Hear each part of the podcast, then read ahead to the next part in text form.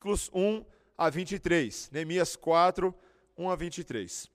Agradeço aos irmãos pelas orações. Na última semana estive lá em Cuiabá, pregando na, no Encontro Regional de Mocidades do Centro-Oeste, ah, e levei a eles ah, um pouquinho dessa série de Neemias. E gostaria de, antes de nós lermos o capítulo 4, apenas de cabeça tentar recapitular em dois segundos o que nós já aprendemos até agora. No primeiro capítulo de Neemias, nós vemos um homem, um copeiro, que é sensibilizado pelo próprio Deus quanto à situação do seu povo. Um homem cuja responsabilidade agora é fazer algo pelo seu povo. E a primeira coisa que ele faz é orar pelos judeus. Ah, ele se sensibiliza com o caráter do Senhor, ele confessa os seus pecados da sua família, os pecados do próprio povo, e ele pede ao Senhor coragem para fazer algo. No capítulo 2, nós vemos o copeiro tomando coragem para falar com Ataxerxes, o rei. Ah, e o rei inclina os seus ouvidos para o copeiro, e Neemias traz ali uma listinha de demandas. Você lembra? Temos que cuidar dos judeus, eu tenho que voltar para a terra, eu preciso de material, eu preciso de dinheiro, eu preciso de autorização de passagem por entre os, os governadores do Eufrates. E é isso exatamente que Neemias faz. Desde o capítulo 2, a gente começa a ver um homem que se planeja, um homem que chega em Jerusalém, que inspeciona a situação dos muros e vê nisso a, a, situação do povo de Deus. Ele entende o que precisa ser feito e convoca o povo. E na semana passada vocês ouviram uma maravilhosa exposição do reverendo Silvio Biso sobre um povo que trabalha, um povo que mete a mão na massa e mostra como a igreja do Senhor deve ser. E hoje nós nos deparamos com os inimigos. Os inimigos do povo de Deus, enfim, decidem agir. Neemias capítulo 4, versículos 1 a 23. Tendo Sambalate ouvido que edificávamos o muro, ardeu em ira e se indignou muito, e escarneceu dos judeus. Então falou na presença de seus irmãos e do exército de Samaria, e disse: Que fazem estes fracos judeus? Permite-se-lhes isso? Sacrificarão? Darão cabo da obra num só dia?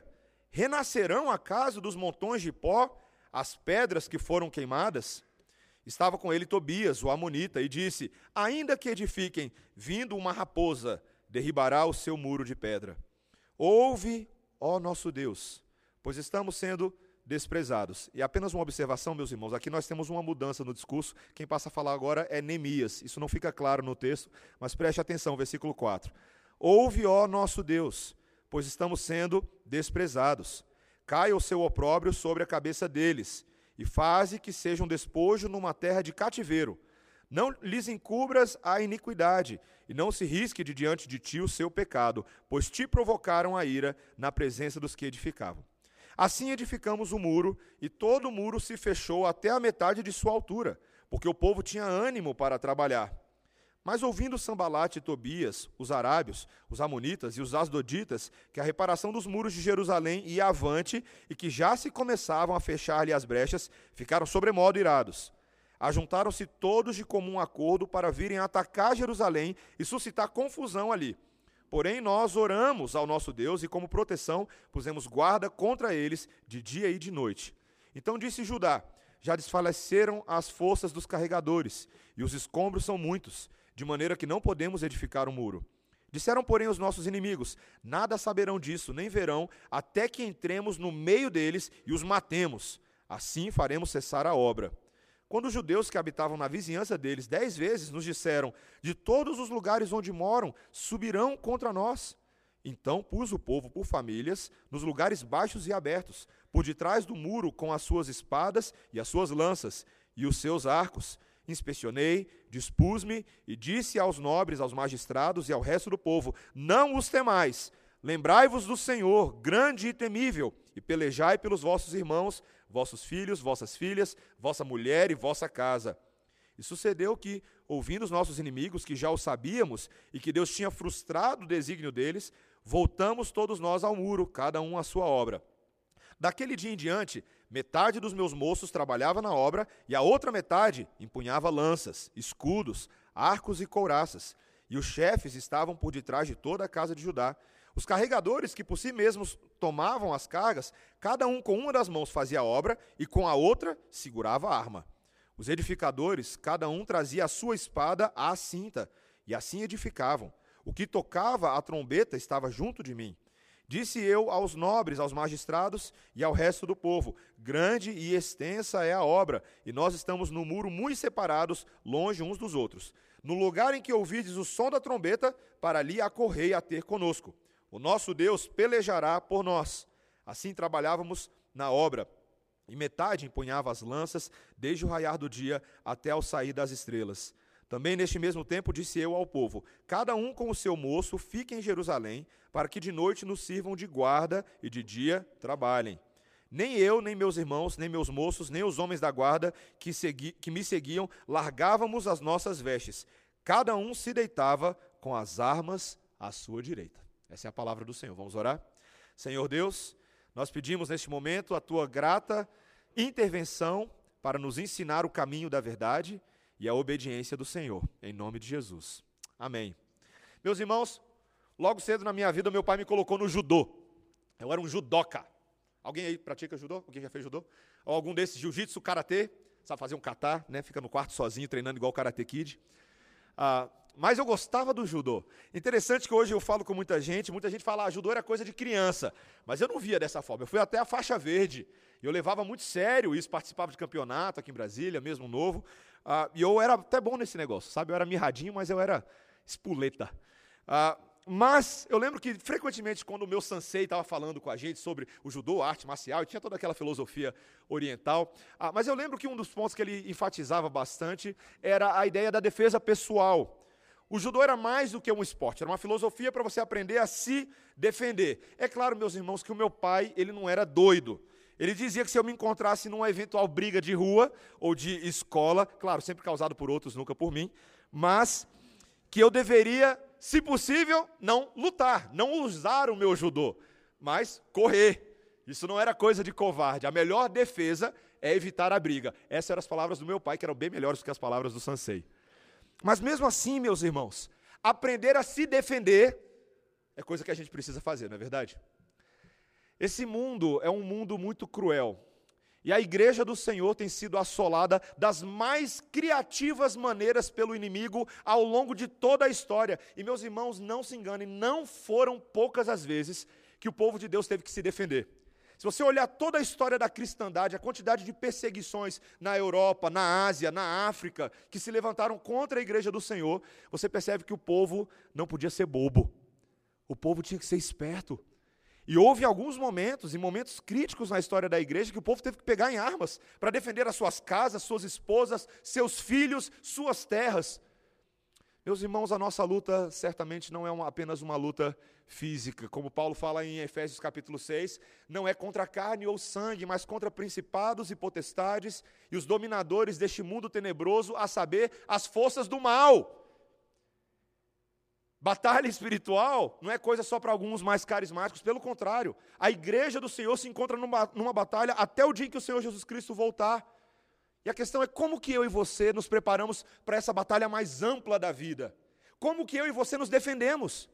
Como que eu e você cuidamos uns dos outros para que não estejamos vulneráveis às ações de Satanás e possamos fielmente cuidar da igreja que o Senhor nos confiou? Meus irmãos, esse texto ele nos mostra três caminhos que eu acho interessantíssimos para a igreja nessa manhã e para a nossa prática de santificação. Em primeiro lugar, uma imprecação que reanima. em segundo lugar, uma estratégia da fé. E em terceiro lugar, a legítima defesa. É o título do nosso sermão nessa manhã. A imprecação que reanima, a estratégia da fé e a legítima defesa. Primeiro, essa imprecação que reanima. Ah, como nós já havíamos falado lá no capítulo 1, a oposição à obra de Deus já era esperada. Quando ele fala de Sambalate, lá no primeiro capítulo, quando ele fala de Tobias, é porque esses homens iam dar muita dor de cabeça. E não só sozinhos, mas eles iam se juntando com outros, outros povos, os asdoditas, os outros que estavam na terra do Eufrates. E esse Sambalate, o governador samaritano, desde já nós vemos uma enorme tensão entre os judeus e os samaritanos. Ele, o texto nos diz aí logo no primeiro versículo que ele arde em fúria. Quando ele ouve o que esse povo está fazendo, o que esse povo está tentando, ele vai para dentro do seu próprio exército, na frente do seu povo, na frente de Tobias, e ele fala: a gente vai deixar esse negócio? Como é que é? Esse povo que era um bando de exilados, Esse povo que vivia ali cativo na Babilônia, agora eles acham que podem chegar aqui, começar a reconstruir a identidade deles. Eles estão literalmente renascendo das cinzas, é o que ele fala aqui no hebraico. Renascendo das cinzas. Esses fracos judeus.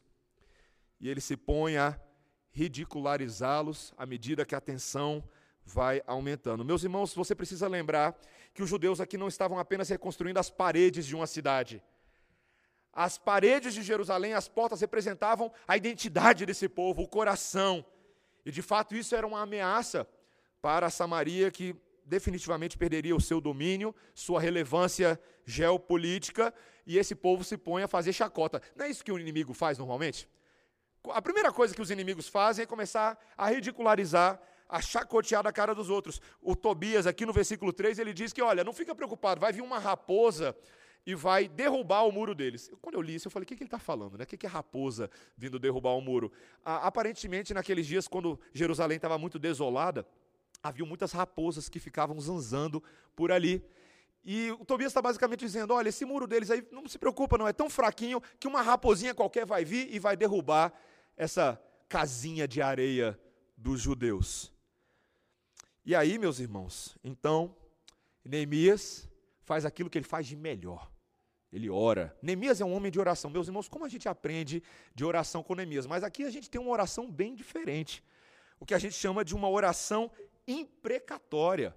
A partir do versículo 4, em meio a toda essa ridicularização, ele pede ao Senhor agora que a vergonha que os os adversários rogavam sobre os judeus, agora que inverta de lado.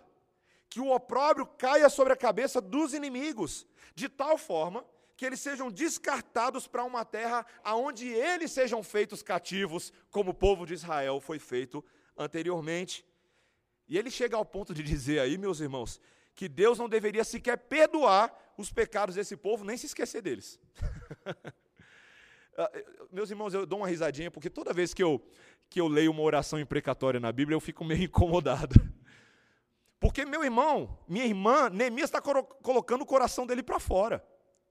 E nós lemos esse tipo de coisa e a gente, a gente não, não tem como evitar de pensar: será que Neemias não está levando para o lado aqui pessoal demais? Será que ele chutou o pau da barraca agora quer levar no tapa? Mas, meus irmãos, a pergunta que muita gente faz é: cadê, Neemias, cadê o amor ao próximo, Neemias? Cadê o amor ao próximo? Meus irmãos, textos como esses levam alguns a achar que há uma contradição entre as reações do Antigo Testamento e do Novo Testamento, onde textos como o Sermão do Monte ah, aparecem Jesus mandando a gente amar o próximo, amar os nossos inimigos, a oferecer comida se ele estiver com fome. Mas, meus irmãos, nós precisamos entender que Neemias não está aqui orando por uma vingança, uma espécie de vendeta pessoal, não é uma coisa com ele. Ele diz claramente no versículo 5, a segunda parte, veja: Pois te provocaram a ira na presença dos que edificavam. Quem foi provocado a ira não foi somente Neemias, foi Deus. Tudo o que acontece aqui, a revolta de Sambalate, de Tobias e dos samaritanos, não é apenas contra Neemias e contra o povo, mas contra a própria verdade do Senhor. E o que Neemias roga é que a justiça de Deus seja realizada, não a dele. A justiça do Senhor é uma oração semelhante às muitas orações imprecatórias de Davi. Hoje, no Salmo sétimo, que nós lemos no chamado adoração, é um salmo com trecho imprecatório. O presbítero Charles até comentou comigo assim: rapaz, que seleção de salmo foi essa agora de manhã, hein? Porque realmente é um salmo pesado. O, o rei Davi, naquele momento, meus irmãos, estava tentando responder a uma série de acusações caluniosas de gente que estava tentando matá-lo e afirmando que Saul era rei e que Davi havia dado um golpe. Está lá em 1 Samuel 24, você pode ler depois. Mas em vez de tomar o assunto nas próprias mãos e revidar, Davi fez o que? Ele clamou a Deus por justiça. A resposta apropriada à calúnia é a oração não a vingança pessoal. Em Romanos 12, 19 diz: Eu vou me vingar, diz o Senhor, eu retribuirei. A vingança pertence ao Senhor, meus irmãos, isso não é só da boca para fora. Nós devemos saber fazer isso. Mas alguns ainda vão insistir, mas, mas era assim no Antigo Testamento, no Novo Testamento, Deus ordena que a gente ame os inimigos e não tem mais espaço para imprecação. Aí eu pergunto para você, é mesmo? Não tem espaço para imprecação no Novo Testamento? E o que você faz com textos como 2 Pedro capítulo 2, quando Pedro chama os falsos profetas e mestres, com as suas heresias destruidoras e suas práticas libertinas, ele chama eles de burros irracionais. Brutos e burros, que falam mal daquilo em que são ignorantes e que receberão destruição por destruição, salário de injustiça por salário de injustiça. Lá no versículo 9, capítulo 2, o Senhor reserva sob castigo esses para o dia do juízo. Para eles está reservada a destruição das trevas. Esse é o mesmo Pedro que disse que o povo deveria resistir sob o império romano. E outras passagens, mesmo nos evangelhos, nas cartas de Paulo, em Apocalipse, trazem essa linguagem forte. E eu te pergunto, onde está o amor ao próximo nessa hora? O erro, meus irmãos, o erro é a gente achar que o Deus do Novo Testamento, que ele é diferente do Antigo Testamento, é o que muita gente pensa, que ele faz vista grossa com a maldade dos inimigos e que decidiu amá-los como se os pecados cometidos nada importassem.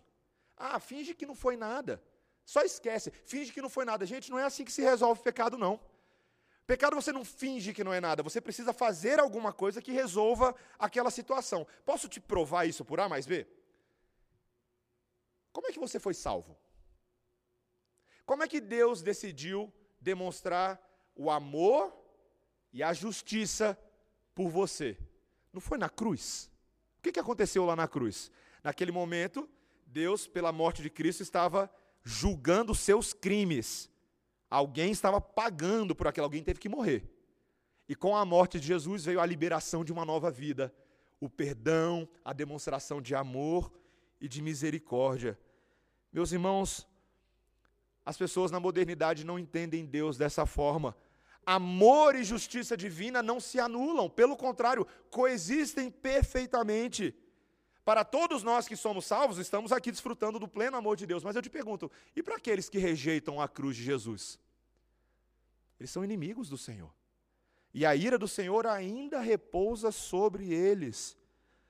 Há um débito para ser resolvido, seja na cruz pela salvação ou no juízo final, quando todos se apresentarão diante do trono do Cordeiro. Meus irmãos, me permita dizer que a imprecação tem espaço sim na vida do cristão. Você já se sentiu tão irado? Deixa eu te perguntar.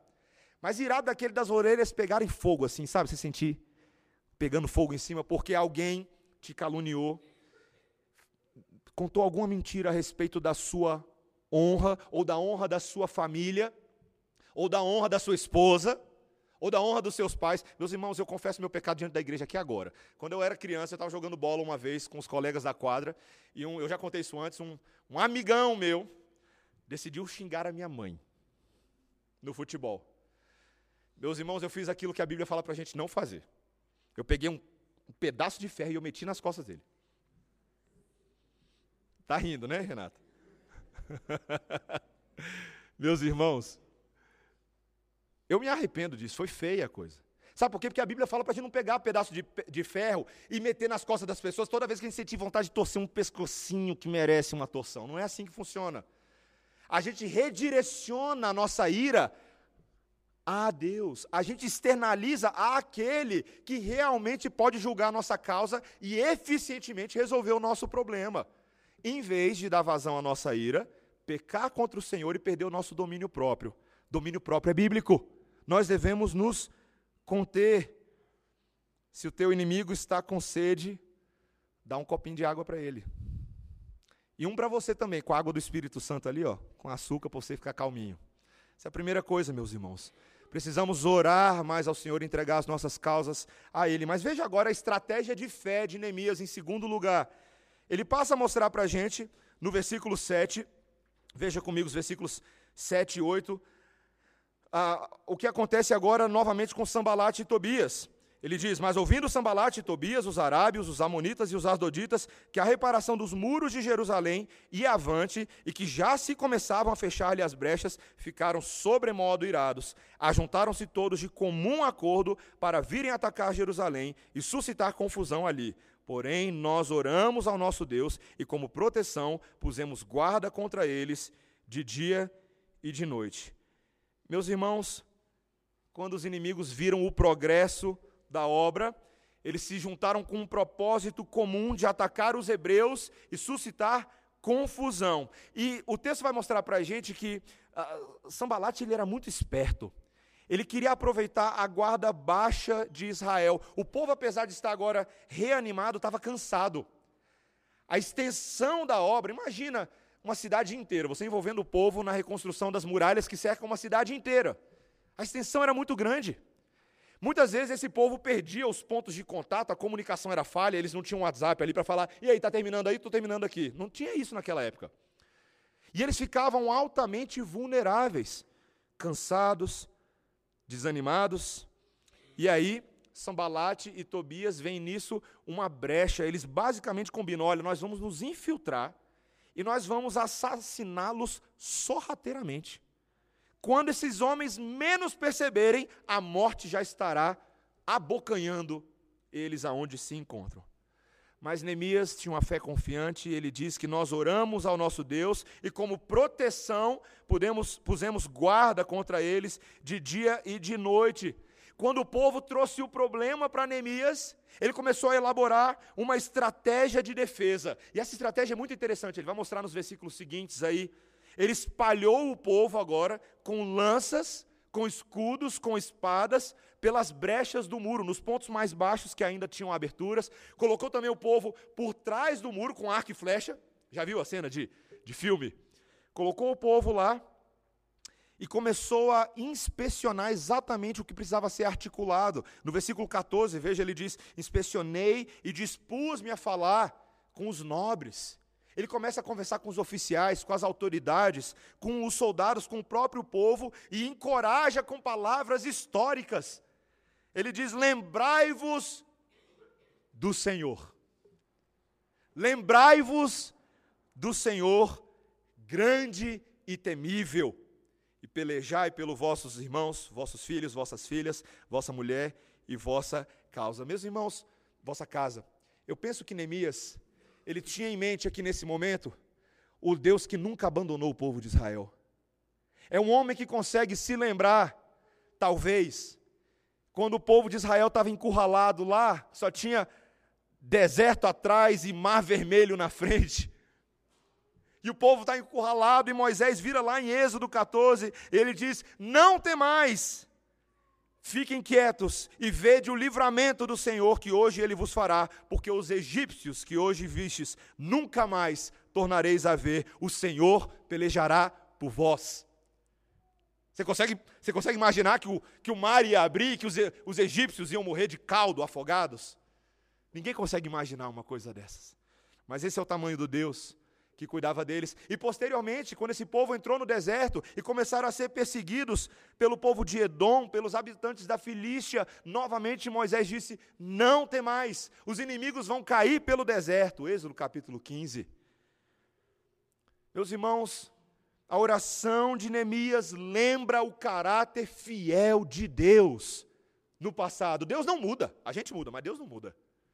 Ele é sempre o mesmo mas é a oração também que conhece os inimigos e não acha que não é com ele. Quando Paulo fala lá em Efésios capítulo 6, aquele texto sobre batalha espiritual, que ele diz que nós devemos nos revestir da armadura de Cristo. Todo mundo se lembra ou tenta lembrar das peças da armadura. Quando a gente faz gincana bíblica com as crianças, na escola dominical delas, a gente fala: oh, o que é o capacete da salvação? O que é a coraça da justiça? A gente pergunta, mas tem um elemento que todo mundo esquece: é a oração. Depois ele falar da espada do Espírito, ele diz: orem com fervor e súplica, orando em todo tempo no Espírito, e para isso vigiando com toda perseverança e súplica pelos santos. Meus irmãos, o que, que adianta você colocar uma armadura inteira se a sua oração não ajuda você a discernir o inimigo? Neemias é um homem um general nessa posição, diante de um povo cansado, temeroso, mas que precisava ser acordado para a missão. Precisava entender a estratégia do inimigo e a estratégia do povo de Deus. Meus irmãos, quando eu vejo Neemias nessa interação com o povo, eu só consigo lembrar do Capitão Nascimento.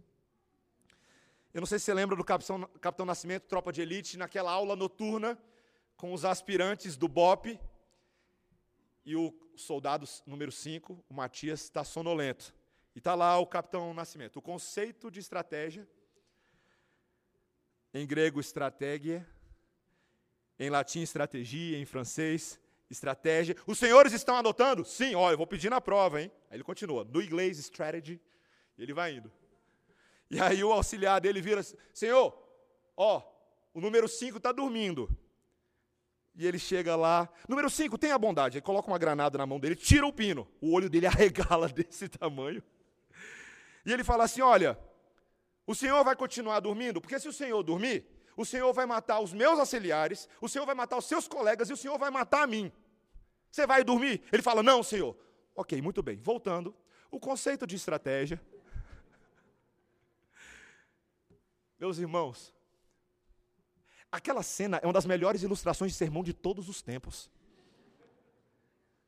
Sabe por quê? Porque o fato daquele 05 segurar uma granada fez com que ele aprendesse que é importante estar atento e ter uma boa estratégia para exercer a perigosa função para a qual nós somos chamados. No caso dele, ele era um, um soldado do BOP, da tropa de elite da polícia carioca. Mas e nós?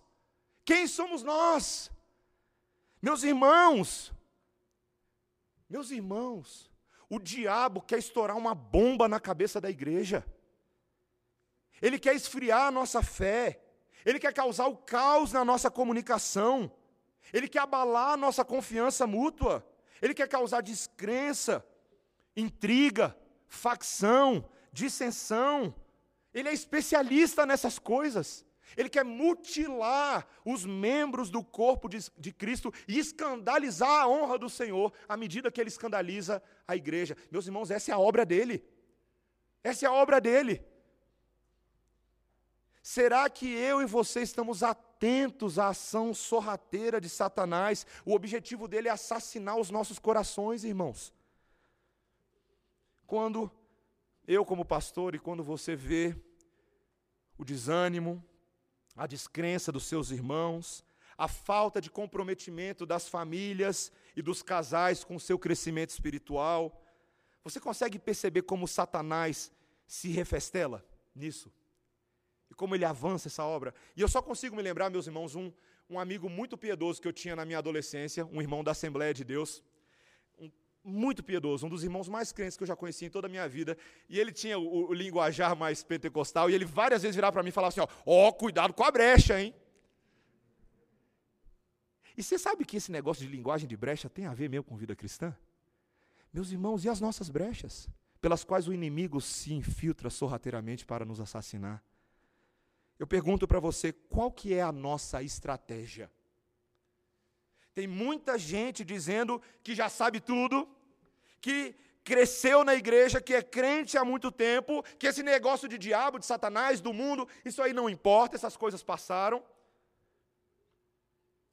E que certas práticas espirituais não se aplicam mais a nós, talvez sirvam para outras pessoas. Mas acabamos fazendo, sabe o quê? A gente ignora a meditação, nas Escrituras, a gente ignora a memorização da palavra de Deus, o tempo de oração, as conversas intencionalmente espirituais.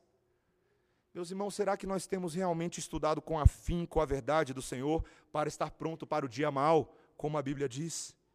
Será que às vezes nós temos nos feito de durões por fora e a gente não tem percebido que a, a vitória sobre a iniquidade só pode vir por dependência do Senhor. Meus irmãos, dependência do Senhor.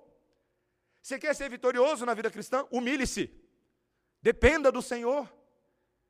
De, Humilhe-se debaixo da potente mão dele. Dependa dos seus irmãos. Confesse os seus pecados. Dependa do conselho dos mais experimentados, em vez de saber, de achar que já sabe tudo. Busque diligentemente os recursos da graça. Ninguém consegue vencer essa batalha sozinho, meus irmãos. Ninguém consegue. Nós precisamos uns dos outros. E em último lugar, meus irmãos, nós chegamos nesse ponto do texto que os inimigos agora se frustram e Neemias implementa de fato uma estratégia concreta. Em último lugar, uma estratégia de legítima defesa. Você consegue ver a partir agora do versículo 15 comigo? Veja comigo, versículo 15.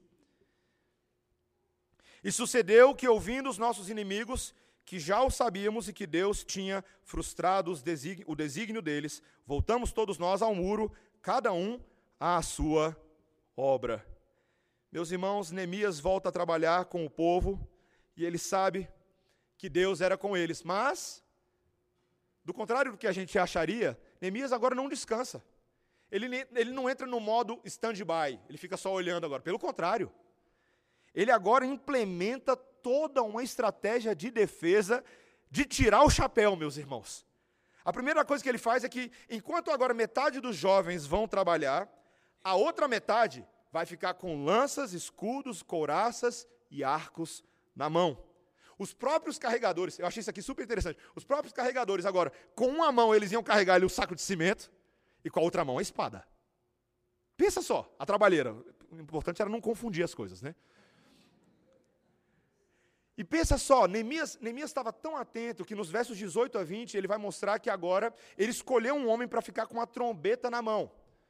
E no momento, porque o povo estava todo espalhado, certo? No momento que aquela trombeta fosse tocada, porque era uma convocação para o povo de Deus, todo mundo tinha que correr. Larga tudo que você está fazendo, mas não larga as armas. Vem com elas empunhadas. Vem pronto para a guerra. Porque o bicho está pegando. E a gente vai precisar se defender. Ele monta uma escala, o verso 21 diz que agora, durante toda a madrugada, havia uma guarda, uma, uma escala de turnos e pessoas que iam se alternando dia após dia. E nos versos 22 a 23 a gente vê, inclusive, que esse povo ia se deitar de noite com arma na mão. Você consegue imaginar? Eu fico imaginando um casal deitando.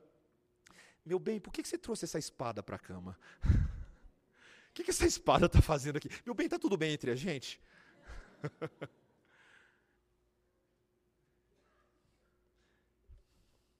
Meus irmãos, Neemias ora por proteção de Deus, mas ele não fica de braço cruzado.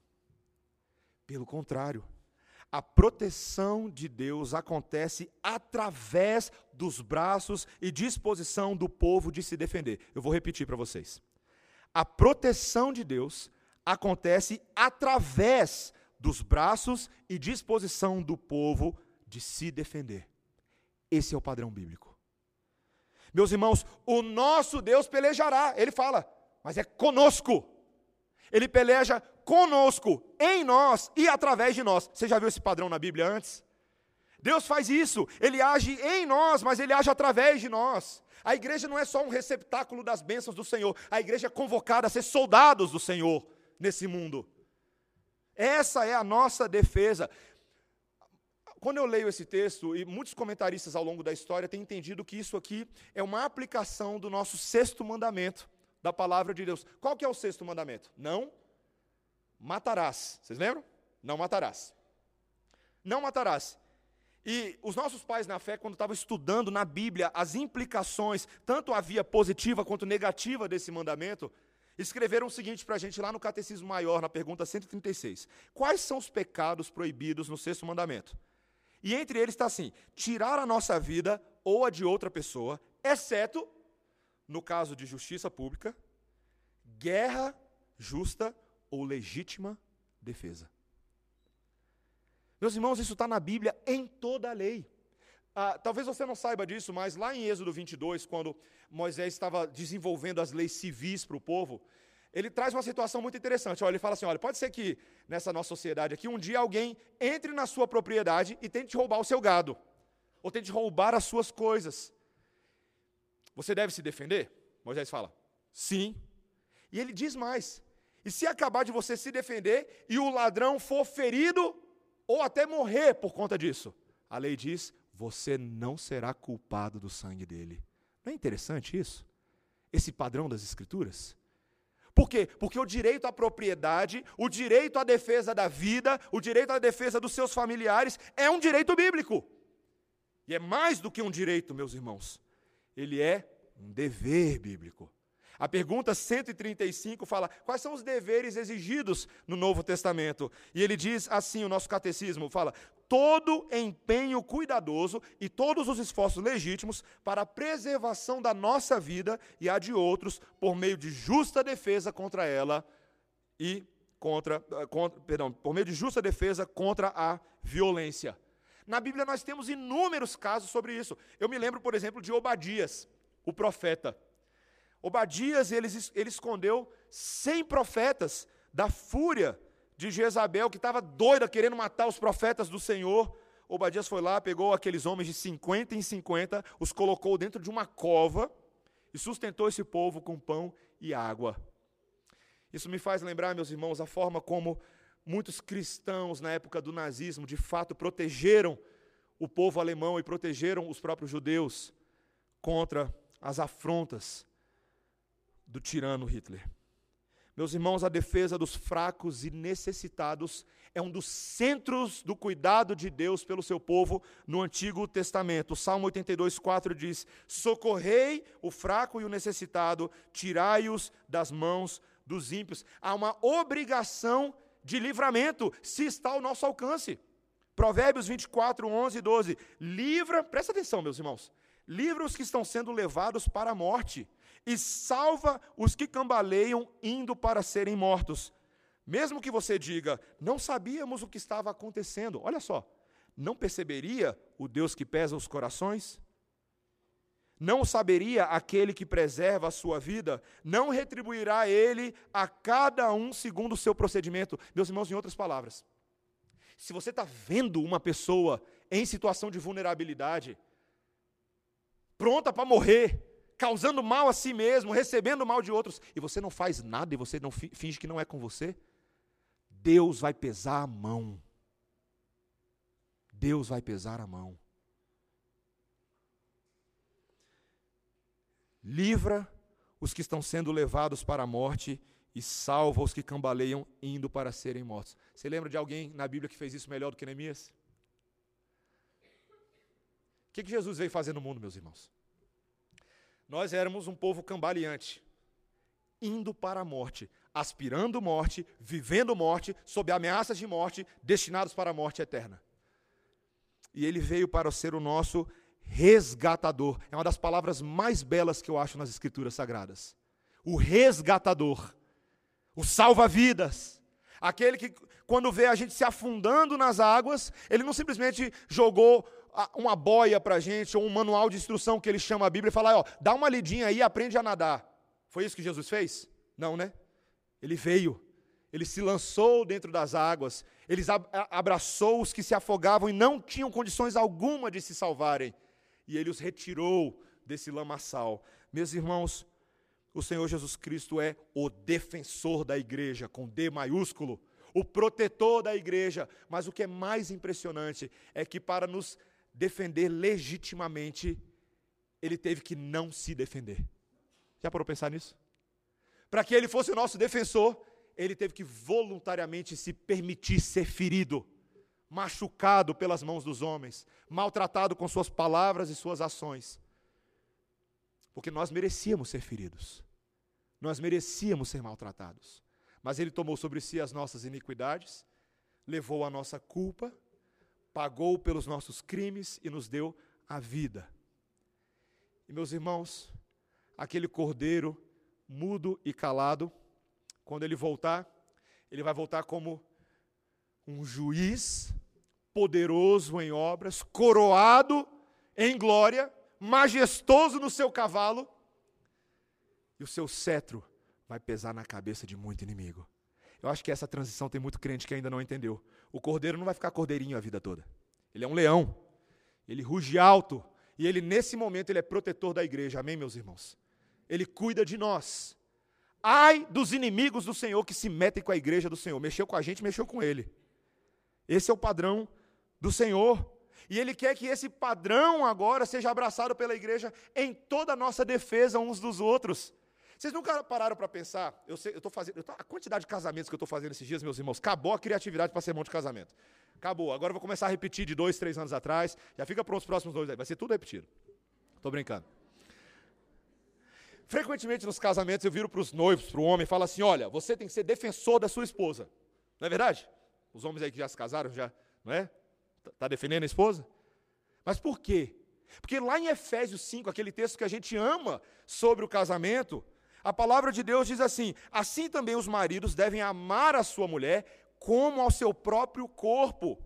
Quem ama a esposa, a si mesmo se ama, porque ninguém jamais odiou a sua própria carne, antes a alimenta e dela cuida, como também Cristo o faz com a igreja.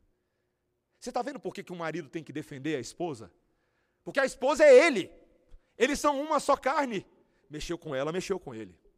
Minha filha Melissa ainda não completou os seus dois, e mas ela já está chegando perto.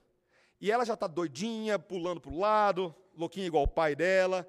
E de vez em quando ela se envolve com os embrólios, com os amiguinhos dela. O papai já começa a ficar meio brabo. Quando ele vê alguém mexendo com ela e brigando com ela e fazendo alguma coisa injusta, ou até como outro dia aconteceu, alguém batendo nela, eu olhei para o lado, olhei para o outro e não fiz o que vocês estão pensando que eu. Pá! Mas deu vontade, meus irmãos, sabe por quê? Porque Deus me deu DNA de protetor da minha filha. E naquela hora eu tive que proteger ela, sim, do amiguinho, separar os dois, mas eu tive que ensinar a minha filha o meu caminho mal. Sabe por quê? Porque eu descobri que a minha filha provocou ele. E a gente não defende somente os outros, achando que os outros são injustos, a gente defende os nossos, ensinando a não provocar a ira dos outros, a não irritar os outros gratuitamente. Meus irmãos, sabe qual que é uma das melhores formas que eu e você podemos proteger os nossos familiares? É a gente não se tornando uma pessoa provocadora, uma pessoa irritadora. Para que, que a gente vai ficar provocando uns aos outros a, a ira? Pelo contrário, meus irmãos, nós devemos cuidar sim do físico, mas do coração, da mente. Falei no casamento do Oséias na sexta-feira à noite. Casamento perfeito não é somente aquele que a gente acha a pessoa perfeita para o resto da vida. Casamento perfeito é aquele que nós nos tornamos a pessoa que Deus quer que a gente seja. E nós precisamos fazer isso. Meus irmãos, não se enganem. Eu sei que hoje tem uma discussão inteira na sociedade sobre armas, sobre armamento da população, mas eu creio que a palavra de Deus não dá muita volta sobre esse assunto. Sim, eu acho que tem mérito a gente discutir se o Brasil está pronto para uma coisa ou para outra. Eu sei que tem uma série de condições. Eu não vou fazer pouco caso das discussões reais que nós temos sobre armamento da população. Mas, ao mesmo tempo, meus irmãos, o princípio bíblico está aqui. Nós devemos ser defensores. Os heróis da fé, você lembra daquela galeria de Hebreus capítulo 11?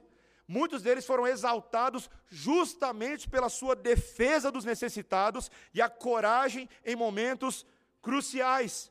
Hebreus 11, 32. Que mais direi?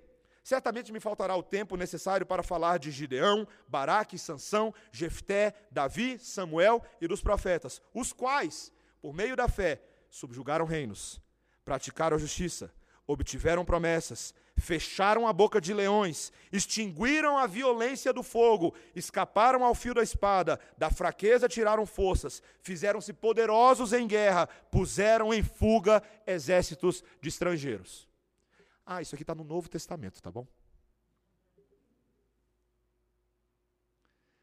Essa é a coragem do povo de Deus.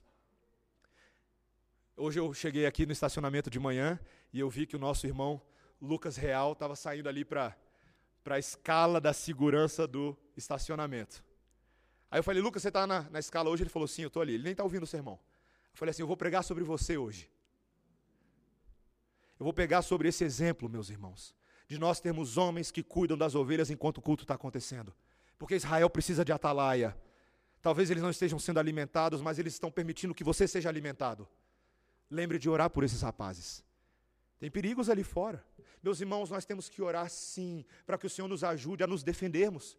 Eu louvo ao Senhor porque na nossa igreja nós temos alguns oficiais, alguns policiais, homens que, inclusive, em momentos cruciais aqui na vida da nossa igreja, nos deram conselhos, nos ensinaram a nós, homens, a como nos portarmos, nos ensinaram a ser espertos, nos incentivaram a cuidar uns dos outros e tem feito isso. Meus irmãos, para mim, no ano passado, uma das histórias que mais me marcou, e fui lembrado ontem por um irmão dessa história, falei para ele que ia pregar esse irmão, ele me lembrou dessa história, foi quando lá no, no Espírito Santo, deu aquela crise na segurança pública, vocês lembram?